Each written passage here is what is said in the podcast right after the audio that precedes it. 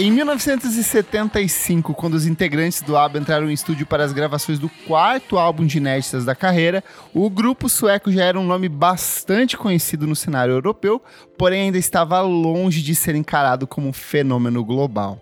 Depois de vencer a edição de 1974 do Eurovision com a música Waterloo, o grupo ocupou um posto de destaque nas paradas inglesas e conseguiu atravessar o Atlântico, conquistando uma parcela bem expressiva do público norte-americano americano. Nada que se compare ao que ainda estava por vir. Ô, Natália, eu quero saber como foi o seu primeiro contato com o ABBA. Você lembra? Primeiro de tudo, é, muito obrigada pelo convite. Eu tô muito animada de estar aqui, porque eu amo a ABBA. E assim, falar de um clássico do ABBA para mim é tudo. Então, assim, tô bem feliz. É, então, meu primeiro contato com ABBA foi por causa de Mamma Mia. Olha isso. Mas não foi por causa do primeiro Mamma Mia, foi por causa do segundo Mamma Mia. Nossa! Porque eu nunca tinha visto o primeiro até anunciarem o segundo. E aí o segundo ia sair, e eu falei, tipo, cara, todo mundo já viu Mamma Mia, menos eu. Todo mundo já viu essa farofa, menos eu. Falei, cara, vou assistir. E eu amei, assim. E por causa do segundo eu vi o primeiro, amei, vi com a minha mãe. A gente ama Meryl Streep, né? Aquela coisa Sim. família, né? Tipo, tudo que tem Meryl Streep, bota aí pra você ver com essa família que essa família vai gostar. E eu, assim, me encantei. E aí eu fui ver o segundo no cinema. Eu acredito que saiu no final de 2019, se eu não me engano. Então, foi bem assim, tipo, uma das últimas coisas que a gente viu no ano. E aí foi para 2020, a gente entrou na pandemia. E o ABBA virou meio que minha trilha sonora desse primeiro período de pandemia, assim. Porque eu tinha acabado de conhecer Mamma Mia, eu tinha acabado de ver. E aí eu baixei o Greatest Hits e comecei a ouvir tudo e todos os álbuns. E aí foi meio que isso, assim, me apaixonei. Apaixono. Eu ia jurar que fosse por Madonna ou alguma coisa do tipo, assim. Então, mas aí eu vou te falar. É, o Confessions e várias coisas da Kylie Minogue eu conheci por causa do ABBA. Porque, na verdade, eu já sabia que existia, mas eu nunca tinha escutado. E aí eu falei assim, cara, comecei a ouvir ABBA na pandemia, não tem nada para fazer. E, pô, eu trabalho com música pop, né? Eu falei, cara, não é possível que eu nunca tenha ouvido isso. Tipo, isso é muito feio, né? Sim. Vambora. E aí eu falei, não, vou ouvir. E, cara, hoje todos os álbuns que eu ouvi por causa do ABBA são meus álbuns favoritos, assim, da vida. Por isso que quando você falou assim, ah, o que, que você quer falar? Eu só falei farofa, porque, tipo, tudo veio do ABBA, assim, foi tudo uma influência. Boa. É, eu acho que eu sou um pouco mais velho que você, e, e, eu acho que, ainda que ABBA seja uma coisa de uma linguagem muito universal que todo mundo acaba conhecendo em algum momento da vida, eu acho que eu fui bem impactado ali na época do Confessions on the Dance Floor da, da Madonna, porque ela faz os samples e tal. E eu falei, nossa, que, que som jovem, que som gostoso, que som inovador, assim.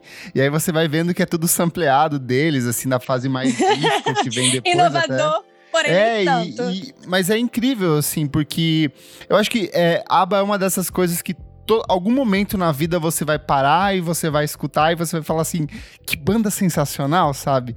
E hoje a gente vai conversar aqui sobre o que talvez seja considerado o principal álbum da carreira deles, que é o Arrival, e ele nasce num, num período de transformação muito importante para a banda, porque eu sinto que os primeiros trabalhos de estúdio deles são são discos que são muito testes, assim, são meio que diálogos com a música da época. Eles estavam meio que tentando se entender como grupo, que tipo de direção artística eles iam seguir. A própria vitória deles com, com Waterloo no, no Eurovision é, é, é, um som tipo de glam rock, que era uma coisa que tava muito na pegada da época, assim, essa vibe meio David Bowie. E aí eles vão mudando, eles vão provando. Eles falam assim, principalmente o, o Bjorn Ulvaeus e o, e o Benny Anderson, que são os dois principais realizadores da banda, eles falam: não, gente, vamos tentar investir numa coisa mais melódica, valorizar o uso do sintetizador, dos pianos, dessas melodias, desses arranjos de vozes que eram muito parecidos com Beach Boys e outros grupos da época, Beatles também. Então eles entram em estúdio para produzir esse que acabou se transformando no primeiro grande sucesso comercial global da banda, né? É, é engraçado porque eu acho que o ABBA é meio que um grande caso de família, assim. Eles estavam tentando se encontrar musicalmente ao mesmo tempo que estavam tentando se encontrar romanticamente. E o mais interessante para mim é que quando as coisas começaram a não dar tão certo para eles na área romântica, foi quando eles se encontraram musicalmente. Sim. Eu acho que é aquela coisa do tem gente que faz música melhor quando tá triste. Às vezes é o que acontece. Então, tipo, Sim. eles realmente entenderam muito bem o que eles podiam fazer quando eles transformaram tristezas em músicas felizes também, mas tipo, com letras mais profundas, assim.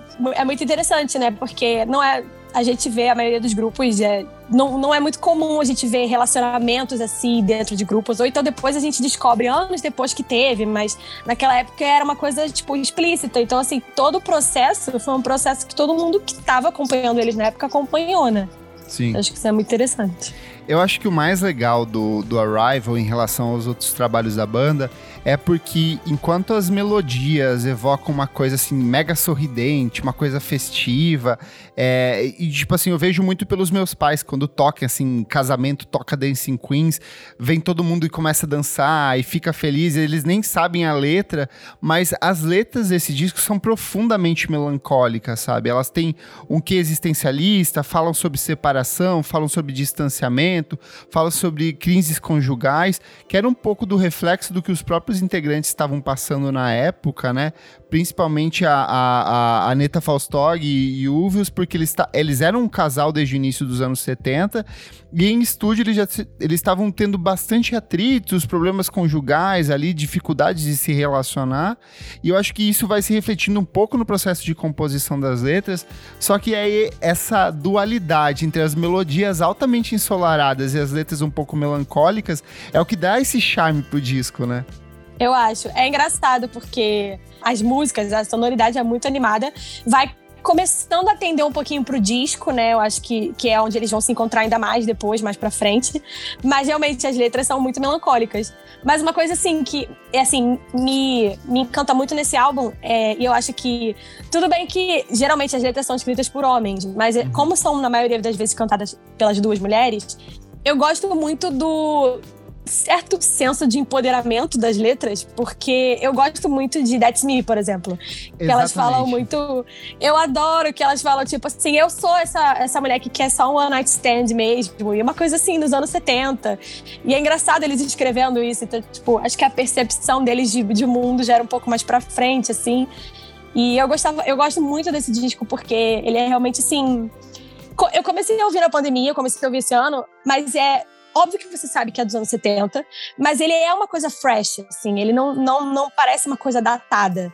Tipo, você sabe que não é de agora, mas você, você consegue se relacionar com as letras. Porque uhum. amor também é uma coisa universal, mas eu sinto que eles escreveram de uma perspectiva para frentex, assim. Sim. E eu gosto muito disso. Eu acho legal, assim, trazer você que é mais nova, que descobriu recentemente, que tá apaixonada, porque eu acho que valida um pouco da força desse trabalho, assim. Eu fui ouvir, sei lá, eu já tinha. É, o disco já tinha sido lançado mais de 20 anos antes de eu nascer, sabe? E aí eu fui me identificar com ele na adolescência, e agora você se identificando também, eu acho que só reforça o quanto. o quão poderoso é o trabalho do ABBA e que muitas vezes é uma banda vista como algo, tipo, juvenil tosquinho, algo assim menor dentro do grande espectro da música. É, mas é um trabalho muito poderoso e eu acho que ele vem num ano assim que é, é um meio que um ponto de transição. Porque a gente tem ali assim entre, entre 72 e 74, a gente tem aquele o ápice do rock progressivo, a cena inglesa rolando loucamente, o glam rock, então tem David Bowie, tem Pink Floyd, tem muita coisa cabeçuda rolando ali. E no ano seguinte a esse disco, ele foi gravado em, no final de 75, dele foi lançado em 76, mas em 77 a gente já passa por um processo totalmente de reestruturação, que é o surgimento do punk, o rock fica mais agressivo, a música eletrônica começa a ganhar mais destaque. Então eu acho legal essa atmosfera desse disco, que ele tá num ponto de transformação para todos os lados, né? E aí eu acho que isso se reflete no processo de construção de cada uma das faixas, porque você tem ali ecos do pop dos anos 60, você tem ecos da disco music, você tem ecos de rock and roll, você tem ecos de várias coisas acontecendo simultaneamente, né? É, muito interessante. Ele é uma mistura de coisas, né? Eu acho que é justamente porque também eles estavam se encontrando, né? E acho que foi o que eles se encontraram mais. Mas acho também que eles entenderam que eles podem ser essa mistura e fazer uma parada meio única, assim. Sim. Eu gosto muito disso. E o que você falou, tipo, as pessoas, elas uh, tendem a achar que é muito bobinho. Uhum. Que aba. Acho que também pela relação com Mamma Mia hoje em dia, pessoas veem como uma farofa mesmo. Tipo, a aba é uma farofa e Mamma Mia também é. E, cara, eu acho que eles trouxeram muito aquela coisa de tipo assim, não é porque a música é sobre amor, sobre relacionamento, sobre dançar, sobre tipo qualquer coisa que seja, que ela não é relevante, sabe? Não, uhum. Nem toda música precisa ser sobre um tema super elaborado. Às vezes é uma música que conta o que você tá passando e que seja dançante, que te faça, sabe, sair daquele momento. É uma música que funciona. E eu acho que o maior exemplo para mim disso é que quando eu tava muito viciada em ABBA no início da pandemia, foi quando a Dua Lipa lançou o Future Nostalgia. Então, para mim, foi o casamento perfeito, porque foram duas coisas de tempos completamente diferentes, mas que tinham a mesma função para mim, que era não precisa ser uma coisa super sobre um tema tema super diferente. Às vezes falar de amor e falar de, de superação, de si mesmo. Né? Sim, às vezes é você falar disso e colocar uma melodia que te tire e te faça sentir que você tá ali longe, para mim já funciona. Então, assim, para mim foram dois trabalhos que me marcaram muito no início da pandemia que são muito parecidos em certos aspectos e muito diferentes também pelo tempo, mas que, sabe, ficaram comigo, assim. Boa. Eu acho legal uma coisa também que é a escolha do nome e a própria imagem de capa, porque Arrival, né, do inglês é a chegada, e eles estão num helicóptero, assim, como se fossem assim quatro pessoas que acabaram de aterrissar ali e estão prestes a se apresentar e estão prestes a explodir para o mundo, que é de fato o que acabou acontecendo, assim. Porque eles têm três álbuns pregressos que tiveram uma boa repercussão, principalmente no Reino Unido. A ABBA foi uma banda que teve uma repercussão muito grande é, no Reino Unido, na Alemanha, no país deles que é a Suécia e depois na, é na Austrália também. Mas com esse disco parece que eles estão chegando, eles estão vindo, eles estão trazendo algo novo, sabe? E aí eu acho legal ver essa combinação de, de elementos e como, principalmente a dupla de instrumentistas, consegue amarrar todos esses elementos que estão, vezes, é, é, muito dispersos dentro de uma obra que para mim continua muito homogênea até hoje, toda vez que eu ouço, sabe?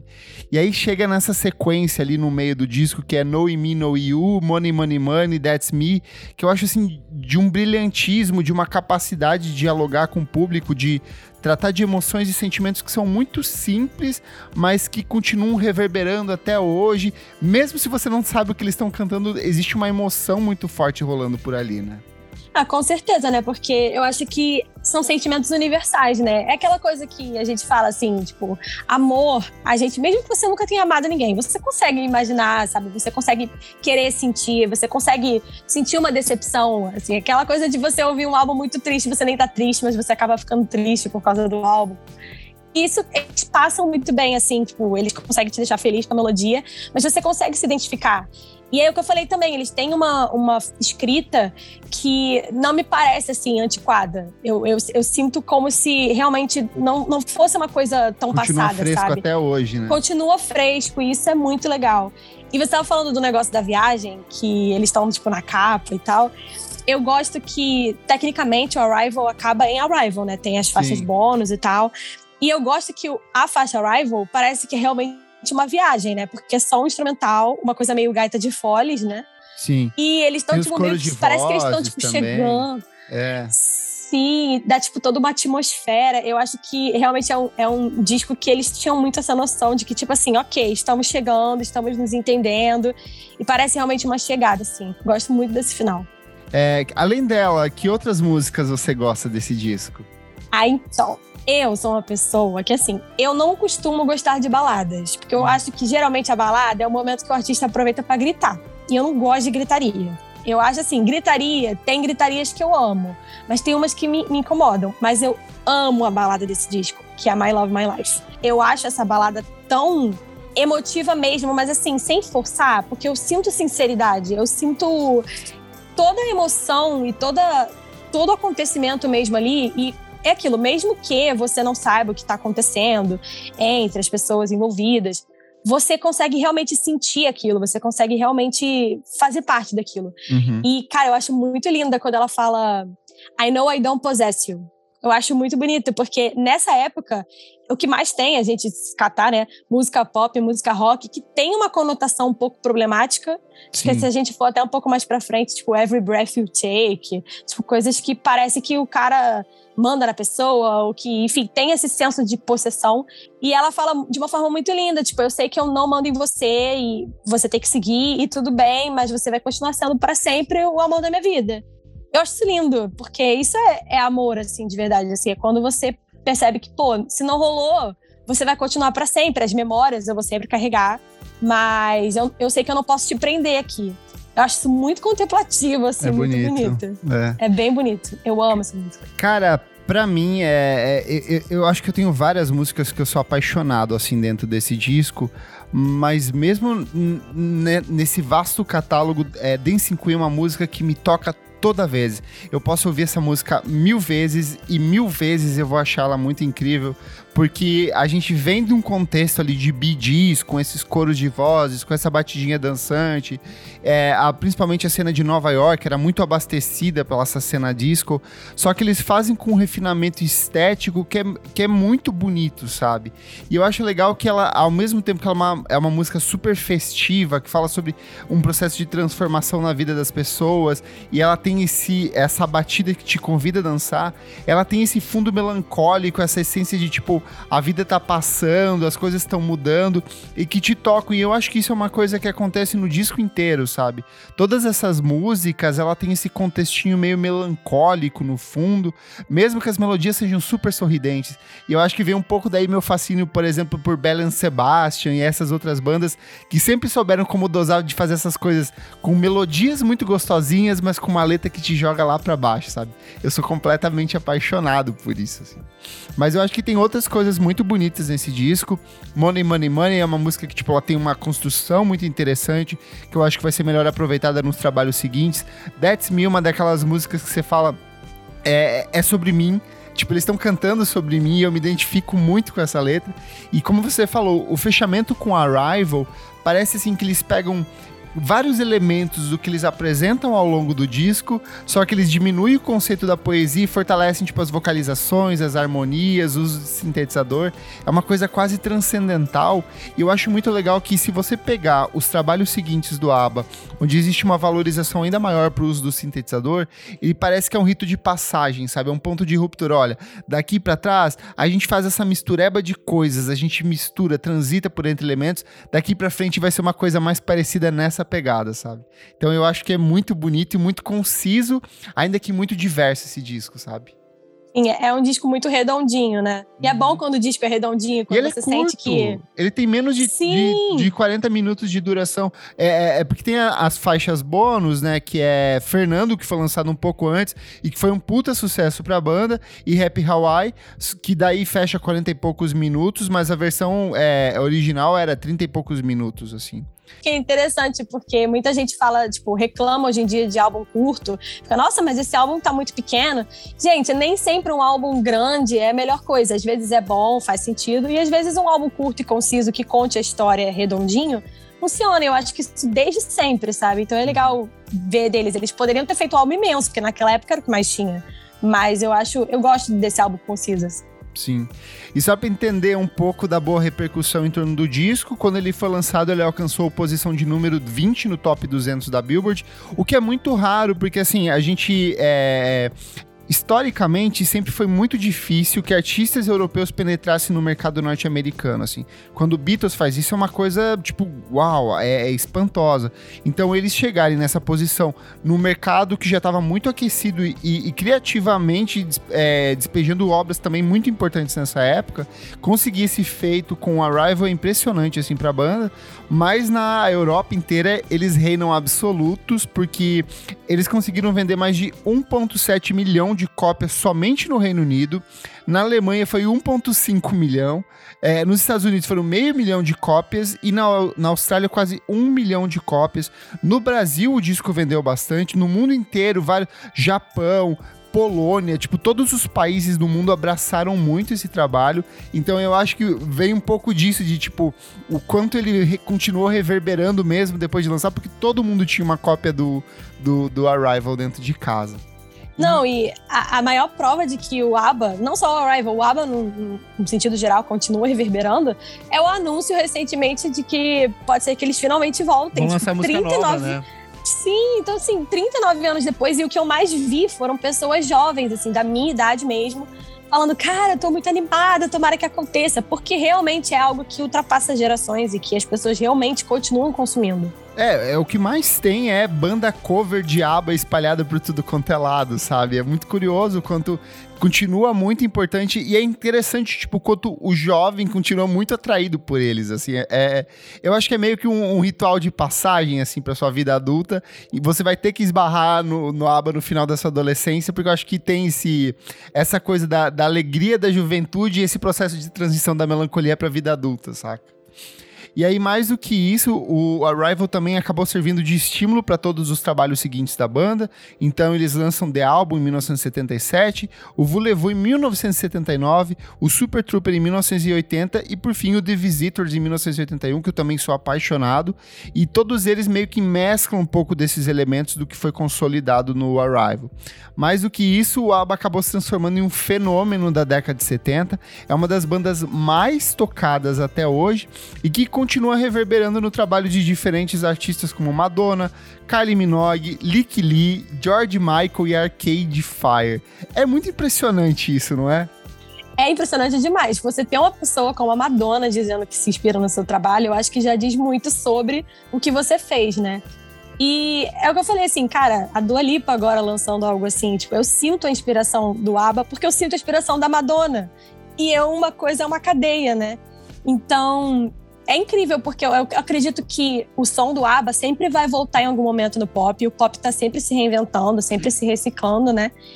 E, cara, é muito incrível como realmente continua influenciando. E eu vejo pessoas, assim, de gostos musicais muito diferentes dos meus que gostam de ABBA. Porque eu sinto que eles conseguem realmente fazer isso. De pegar um pouquinho de tudo e construir algo que seja a cara deles, mas que também tenha suas referências.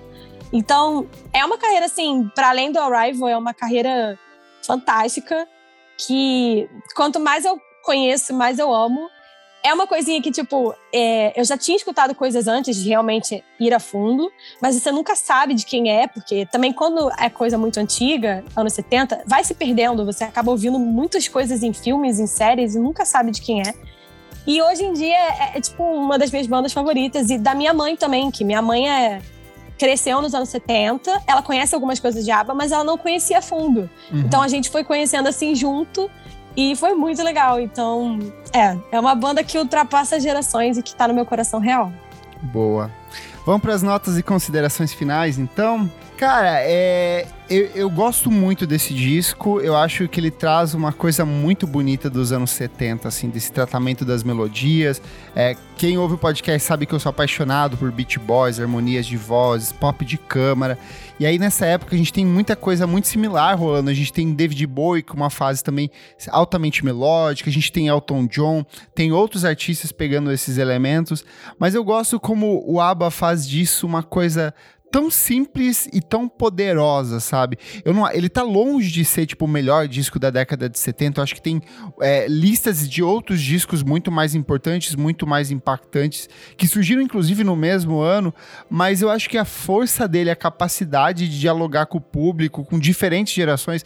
Eu tenho um tio que é apaixonado por ABBA, que é, sei lá, 10, 15 anos mais velho do que eu, e aí toda vez que toca, assim, a gente se emociona e fala, nossa, essa música é legal.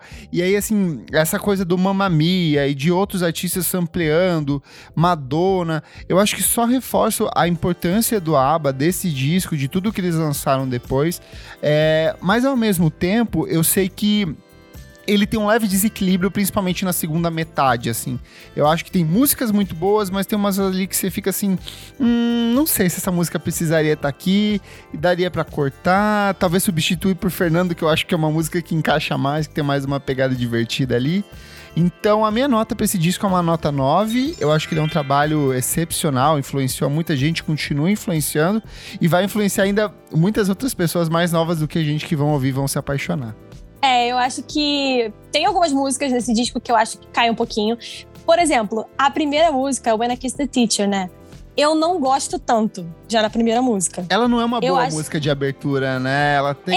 É, eu acho que. É uma historieta que poderia ser. É, ela podia ser lá pro final. Eu acho que, tipo, Dancing Queen é uma música que abriria de um jeito muito mais. É, que dialogaria mais com a essência do disco, né? Sim, eu acho que até pela letra, pela sonoridade tudo, eu acho When I Kiss the Teacher combina com Dancing Queen nesse sentido de juventude, de relembrar e etc. Mas eu eu acho que, não sei, eu sinto que ela é meio perdida ali onde ela tá. Então, é uma, uma música que não, não me prende, assim, de primeira. No filme, ela é, eu gosto mais, assim, porque eu acho que tem mais um, um sentido, assim, sabe? Ela acaba ganhando uma função. Ali no disco eu acho que ela se perde. Mas eu acho que depois, assim, ele, ele entra numa sequência Acho que até o I Did Have To Be Me eu gosto, assim, gosto muito de That's Me. Então, tipo, é uma sequência incrível, assim, para mim, que não tenho muito a me queixar, não. É, eu concordo com a sua nota, eu acho que 9 é uma boa nota. É uma nota que fala como o disco é bom, como o disco resistiu ao teste do tempo. E é o que você falou, assim, não necessariamente ele é o melhor do ano. Às vezes um disco nem é o melhor da banda, mas ele significa um momento que, que representa uma fase que fez com que a banda pudesse fazer outras coisas tão boas quanto, que fez com que a banda pudesse crescer. Eu acho que é o, talvez o disco mais importante assim deles, porque realmente bota eles nesse patamar de tipo, ó, oh, isso aqui é um fenômeno mundial, tá? Isso aqui é algo que vai resistir ao teste do tempo, que vai ultrapassar gerações. E deu eles o maior hit deles, né? Que é Dancing Queen. Assim, a Sim. gente tem. Eles têm muitos hits, mas eu acho que Dancing Queen é o único primeiro deles nos Estados Unidos, se não me engano.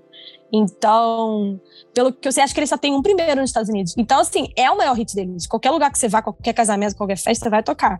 Então, eu acho que não dá para descreditar a importância do Arrival, assim, pra eles.